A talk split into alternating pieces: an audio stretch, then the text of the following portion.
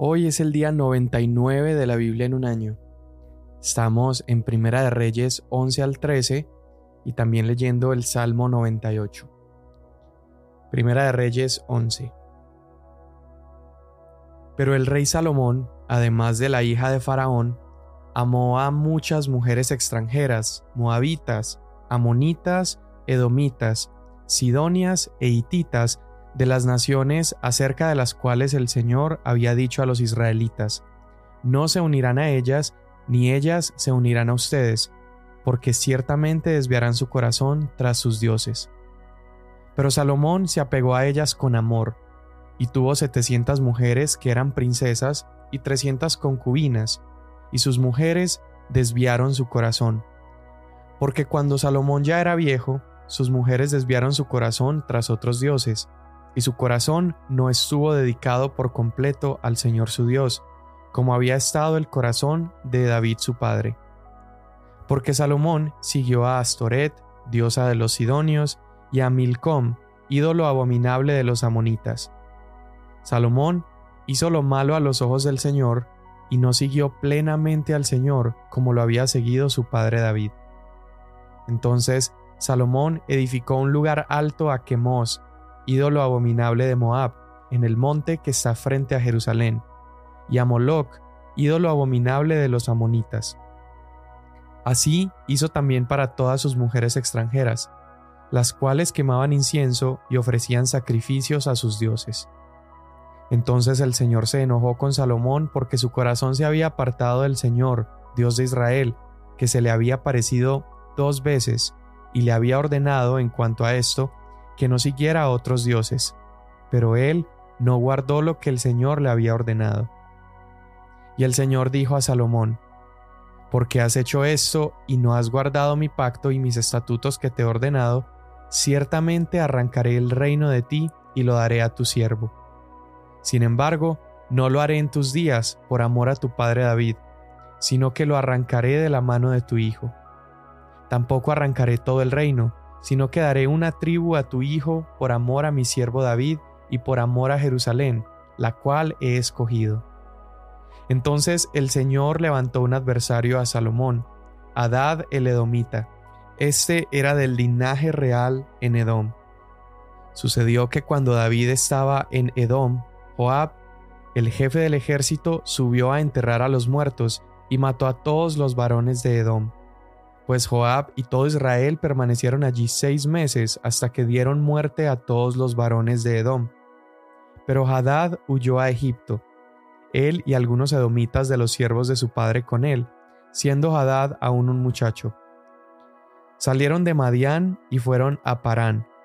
Tomaron consigo hombres de Parán y fueron a Egipto, a Faraón, rey de Egipto, quien le dio a Hadad una casa, le asignó alimentos y le dio tierra Hadad halló gran favor ante los ojos de Faraón, y éste le dio por mujer a la hermana de su esposa, la hermana de la reina Tápenes.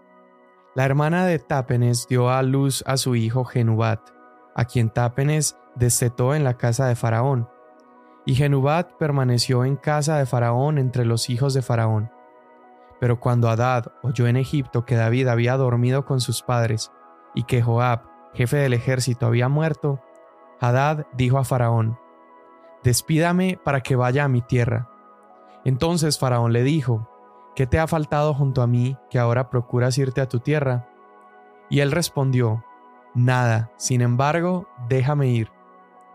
Dios también le levantó otro adversario a Salomón, a Rezón, hijo de Eliada, el cual había huido de su señor Hadad rey de Soba, y había reunido consigo hombres y se había hecho jefe de una banda de merodeadores, después que David mató a los de Soba, y fueron a Damasco y permanecieron allí, y reinaron en Damasco. Rezón fue adversario de Israel durante todos los días de Salomón, además de la maldad hecha por Hadad, y aborreció a Israel y reinó sobre Aram. Entonces Jeroboam, hijo de Nabat, un efrateo de Sereda, cuya madre, una mujer viuda, se llamaba Serúa, era siervo de Salomón y se rebeló contra el rey. Y esta fue la causa por la cual se rebeló contra el rey. Salomón había edificado el Milo y cerrado la brecha de la ciudad de su padre David. Este Jeroboam era guerrero valiente, y cuando Salomón vio que el joven era industrioso, lo puso al frente de todo el trabajo forzado de la casa de José. Y en aquel tiempo, cuando Jeroboam salía de Jerusalén, el profeta Ahías el Silonita lo encontró en el camino. Ahías se había puesto un manto nuevo, y los dos estaban solos en el campo. Entonces Ahías tomó el manto nuevo que llevaba sobre sí, lo rasgó en doce pedazos y le dijo a Jeroboam, Toma para ti diez pedazos, porque así dice el Señor Dios de Israel. Voy a arrancar el reino de la mano de Salomón, y a ti te daré diez tribus, pero él tendrá una tribu por amor a mi siervo David y por amor a Jerusalén, la ciudad que he escogido entre todas las tribus de Israel. Porque me han abandonado y han adorado a Astoret, diosa de los Sidonios, a Chemos, dios de los Moabitas, y a Milcom, dios de los Amonitas, y no han andado en mis caminos para hacerlo recto delante de mis ojos y guardar mis estatutos y mis ordenanzas, como lo hizo su padre David. Sin embargo, no quitaré todo el reino de su mano, sino que lo haré príncipe todos los días de su vida, por amor a mi siervo David, a quien escogí, el cual guardó mis mandamientos y mis estatutos. Pero quitaré el reino de la mano de su hijo y te lo daré a ti, es decir, las diez tribus y a su hijo le daré una tribu, para que mi siervo David tenga siempre una lámpara delante de mí en Jerusalén, la ciudad que yo he escogido para poner allí mi nombre. Y a ti te tomaré y reinarás sobre todo lo que desees, y serás rey sobre Israel. Y sucederá que si escuchas todo lo que te ordeno y andas en mis caminos, y haces lo recto delante de mis ojos, guardando mis estatutos y mis mandamientos, como lo hizo David mi siervo, entonces estaré contigo y te edificaré una casa perdurable como la que edifiqué a David. Y yo te entregaré Israel, y afligiré la descendencia de David por esto, pero no será para siempre. Salomón procuró dar muerte a Jeroboam, pero Jeroboam se levantó y huyó a Egipto, a Sisac, rey de Egipto, y estuvo allí hasta la muerte de Salomón. Los demás hechos de Salomón, todo lo que hizo y su sabiduría no están escritos en el libro de los Hechos de Salomón. El tiempo que Salomón reinó en Jerusalén sobre todo Israel fue de cuarenta años, y durmió Salomón con sus padres y fue sepultado en la ciudad de su padre David, y su hijo Roboam reinó en su lugar. Entonces Roboam fue a Siquem, porque todo Israel había ido a Siquem para hacerlo rey. Cuando lo supo Jeroboam, hijo de Nabat, que estaba viviendo en Egipto, porque todavía estaba en Egipto a donde había huido de la presencia del rey Salomón, y enviaron a llamarlo, entonces vino Jeroboam con toda la asamblea de Israel, y hablaron con Roboam y le dijeron, Su padre hizo pesado nuestro yugo, ahora pues aligere la dura servidumbre de su padre y el pesado yugo que puso sobre nosotros, y le serviremos. Entonces él les dijo, Váyanse por tres días, después vuelvan a mí. Y el pueblo se fue. El rey Roboam pidió consejo a los ancianos que habían servido a su padre Salomón cuando aún vivía, diciendo, ¿Qué me aconsejan que responda a este pueblo? Y ellos le respondieron, Si hoy se hace servidor de este pueblo, y les sirve y les concede su petición, y les dice buenas palabras, entonces ellos serán sus siervos para siempre. Pero él abandonó el consejo que le habían dado los ancianos, y pidió consejo a los jóvenes que habían crecido con él y le servían. Y les preguntó, ¿qué aconsejan que respondamos a este pueblo que me ha dicho, aligere el yugo que su padre puso sobre nosotros? Y los jóvenes que se habían criado con él le respondieron, Así dirá a este pueblo que le dijo, Su padre hizo pesado nuestro yugo, pero usted hágalo más ligero para nosotros. Así les hablará, mi dedo meñique es más grueso que los lomos de mi padre. Por cuanto mi padre los cargó con un pesado yugo, yo añadiré al yugo de ustedes. Mi padre los castigó con látigos, pero yo los castigaré con escorpiones. Entonces vino Jeroboam con todo el pueblo a Roboam al tercer día como el rey había dicho, diciendo, Vuelvan a mí al tercer día. El rey respondió con dureza al pueblo, pues había despreciado el consejo que los ancianos le habían dado, y les habló conforme al consejo de los jóvenes, diciéndoles, Mi padre hizo pesado el yugo de ustedes, pero yo añadiré a su yugo. Mi padre los castigó con látigos, pero yo los castigaré con escorpiones. El rey no escuchó al pueblo, porque lo que había sucedido era del Señor, para que él confirmara la palabra que el Señor había hablado por medio de Ahías, el silonita, a Jeroboam, hijo de Nabat. Cuando todo Israel vio que el rey no les escuchaba, el pueblo respondió al rey, ¿Qué parte tenemos nosotros con David? No tenemos herencia con el hijo de Isaí. A tus tiendas, Israel, mire ahora por su casa, David. Y todo Israel se fue a sus tiendas. Pero en cuanto a los israelitas que habitaban en las ciudades de Judá, Roboam reinó sobre ellos. Entonces el rey Roboam envió a Adoram, que estaba a cargo de los trabajos forzados, pero todo Israel lo mató a pedradas. Y el rey Roboam se apresuró a subir a su carro para huir a Jerusalén. Así Israel ha estado en rebeldía contra la casa de David hasta hoy. Cuando todo Israel supo que Jeroboam había vuelto, enviaron a llamarlo a la asamblea y lo hicieron rey sobre todo Israel. No hubo quien siguiera a la casa de David, sino solo la tribu de Judá. Cuando Roboam llegó a Jerusalén, reunió a toda la casa de Judá y a la tribu de Benjamín, ciento ochenta mil hombres, guerreros escogidos, para pelear contra la casa de Israel y restituir el reino a Roboam, hijo de Salomón. Pero la palabra de Dios vino a Semaías, hombre de Dios, diciendo, Habla a Roboam, hijo de Salomón, rey de Judá, y a toda la casa de Judá y de Benjamín, y al resto del pueblo, diciéndoles, Así dice el Señor, no subirán ni pelearán contra sus hermanos los israelitas, vuelvan cada uno a su casa, porque de mí ha venido esto. Ellos escucharon la palabra del Señor y se volvieron para irse conforme a la palabra del Señor. Entonces Jeroboam edificó Siquem en la región montañosa de Efraín y habitó allí. De allí salió y edificó Penuel. Y Jeroboam se dijo en su corazón, Ahora el reino volverá a la casa de David, porque si este pueblo continúa subiendo a ofrecer sacrificios en la casa del Señor en Jerusalén, el corazón de este pueblo se volverá a su Señor, es decir, a Roboam, rey de Judá, y me matarán y volverán a Roboam, rey de Judá. Así que el rey buscó consejo, hizo dos becerros de oro y dijo al pueblo, Es mucho para ustedes subir a Jerusalén. Aquí están sus dioses, oh Israel, los cuales te hicieron subir de la tierra de Egipto. Puso uno en Betel y el otro lo puso en Dan. Y esto fue motivo de pecado, porque el pueblo iba aún hasta Dan a adorar delante de uno de los becerros. Hizo también casas en los lugares altos, y nombró sacerdotes de entre el pueblo que no eran de los hijos de Leví.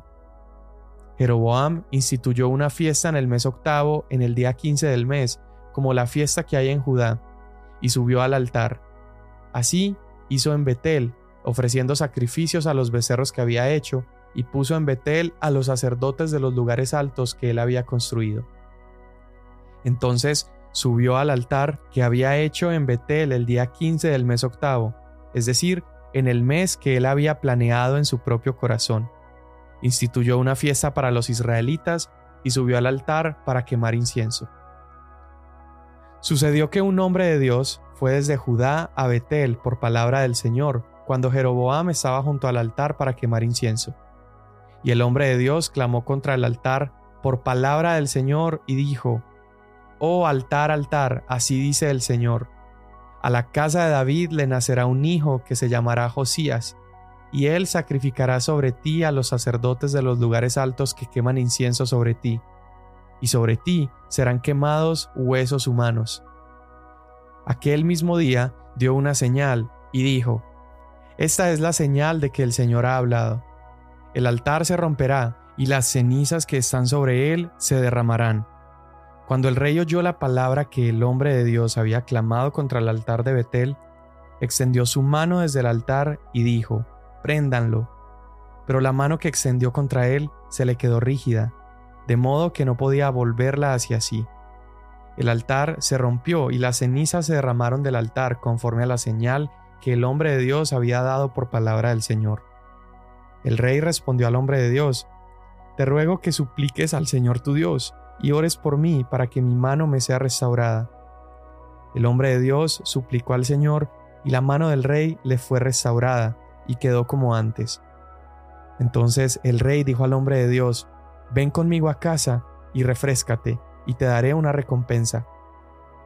Pero el hombre de Dios dijo al rey, Aunque usted me diera la mitad de su casa, no iría con usted, tampoco comería pan ni bebería agua en este lugar, porque así se me ordenó por palabra del Señor que me dijo, No comerás pan ni beberás agua, ni volverás por el camino que fuiste.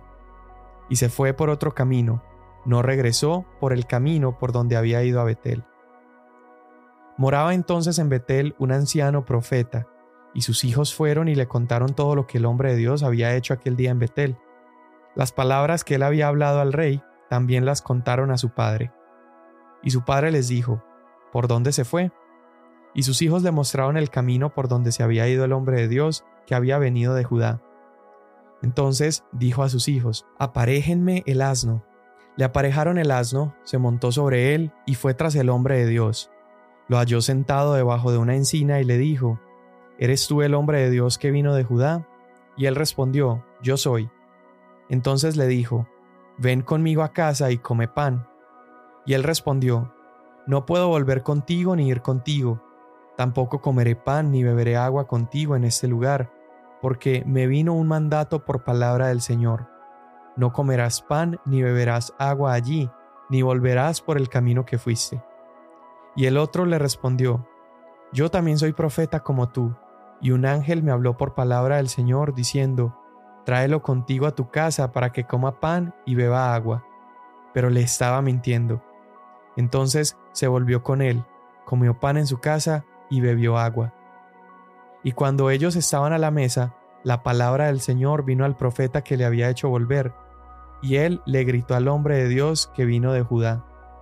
Así dice el Señor, porque has desobedecido el mandato del Señor, y no has guardado el mandamiento que el Señor tu Dios te ha ordenado, sino que has vuelto y has comido pan y bebido agua en el lugar del cual te dijo, no comerás pan ni beberás agua, tu cadáver no entrará en el sepulcro de tus padres.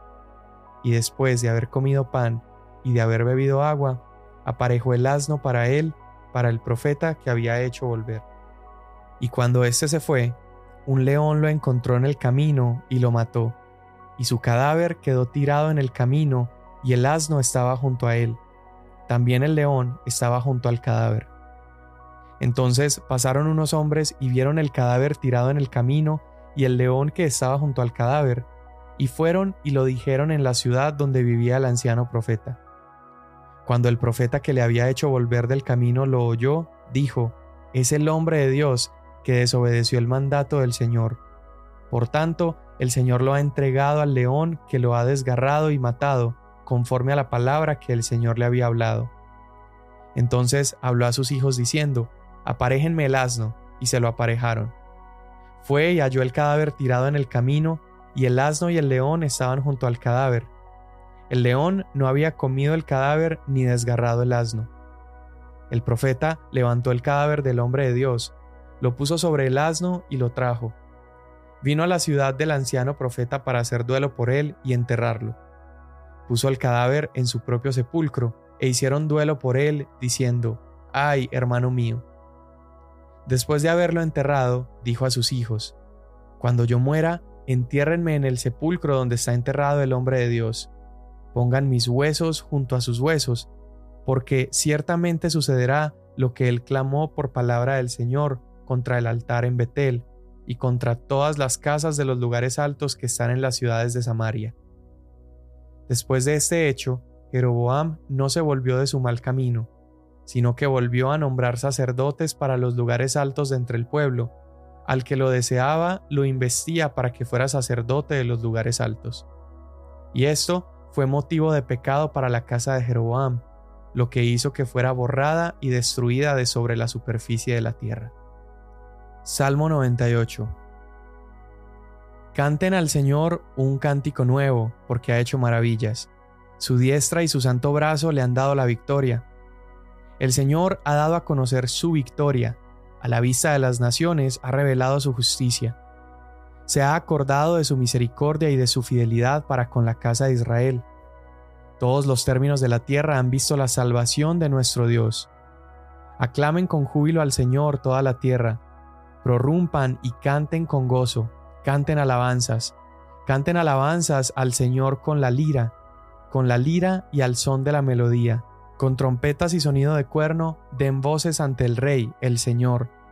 Ruja el mar y cuanto contiene, el mundo y los que en él habitan. Batan palmas los ríos, a una canten jubilosos los montes, delante del Señor, pues viene a juzgar la tierra. Él juzgará al mundo con justicia y a los pueblos con equidad. Amén. Qué fuerte historia la que leemos el día de hoy. Estamos leyendo la muerte del rey Salomón y estamos viendo la sucesión de su hijo al trono, pero también estamos viendo la rebelión de Jeroboam. Eh, Salomón, pues a pesar de ser un hombre tan sabio, tan exitoso en su reinado, el pueblo de Israel no había estado en una cúspide tan alta en cuanto a paz en el reino, prosperidad, falta de enemigos. Sin embargo, Salomón se desvió de la fe en el Señor y se entregó a la idolatría. Quizá muchos hemos leído los proverbios de Salomón, hemos leído Cantar de los Cantares, que también se atribuyen a Salomón, y vemos a Salomón escribiendo tan sabiamente. Por ejemplo, en Proverbios 7 habla acerca del adulterio, en Proverbios 5 habla acerca de cómo disfrutar a, a, una esposa, a tu esposa, habla del amor matrimonial. Pero Salomón, a pesar de esa sabiduría con la que escribió, no vivió de acuerdo a ella, no vivió de acuerdo a esa sabiduría, sino que tomó muchas esposas extranjeras y permitió que su corazón se desviara de la lealtad a Dios. Salomón se, se toma para sí mismo 700 esposas, 300 concubinas, es decir, mil mujeres. Y la palabra de Dios dice que a medida que Salomón iba envejeciendo, estas mujeres iban a influir y lo iban a persuadir para que él adorara a sus dioses. Imagínate esto, esto es casi inconcebible teniendo en cuenta que Dios se le había aparecido a Salomón en dos ocasiones. Dios le había otorgado su petición. Salomón había sido testigo de la bondad, de los poderes, las bendiciones de Dios.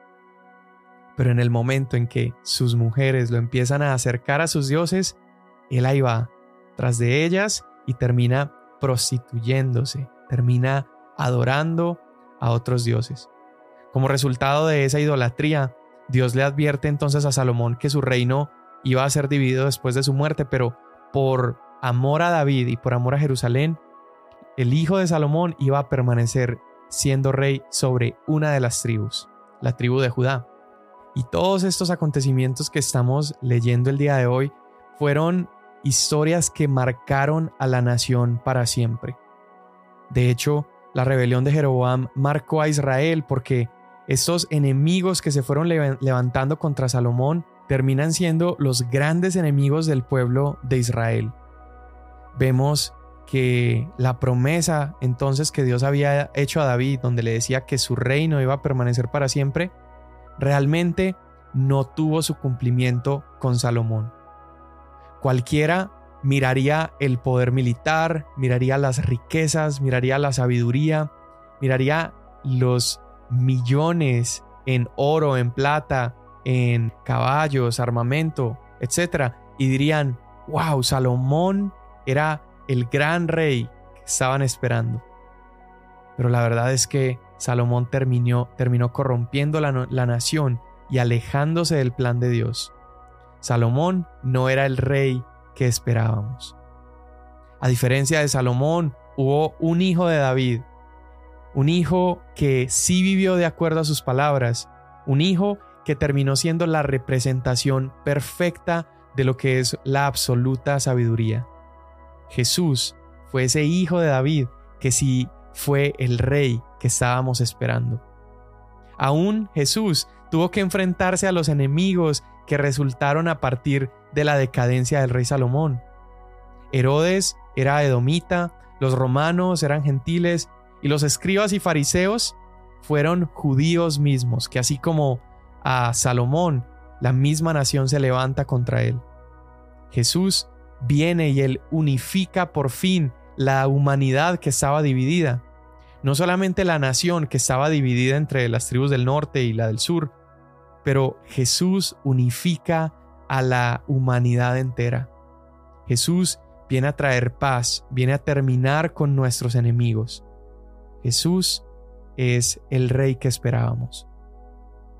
Señor, te damos gracias, Padre, porque en Jesús encontramos un cuadro perfecto de tu sabiduría. Te damos gracias, Padre, porque en Cristo hemos podido encontrar la restauración, hemos podido encontrar la unidad, Señor, porque todos los enemigos levantados en contra nuestra han quedado sin armas, han quedado desarmados por la obra preciosa de Jesús en la cruz. Hoy te pido que bendiga, Señor, todo lo que hagamos, que nos permitas prosperar, Señor, en nuestra mente, en nuestro corazón y que nos des una verdadera sabiduría. Esa sabiduría que nos hace conocerte más y nos permite obedecer aquello que has puesto en nuestro corazón. Te damos gracias en el nombre de Jesús. Amén. Mañana nos vemos.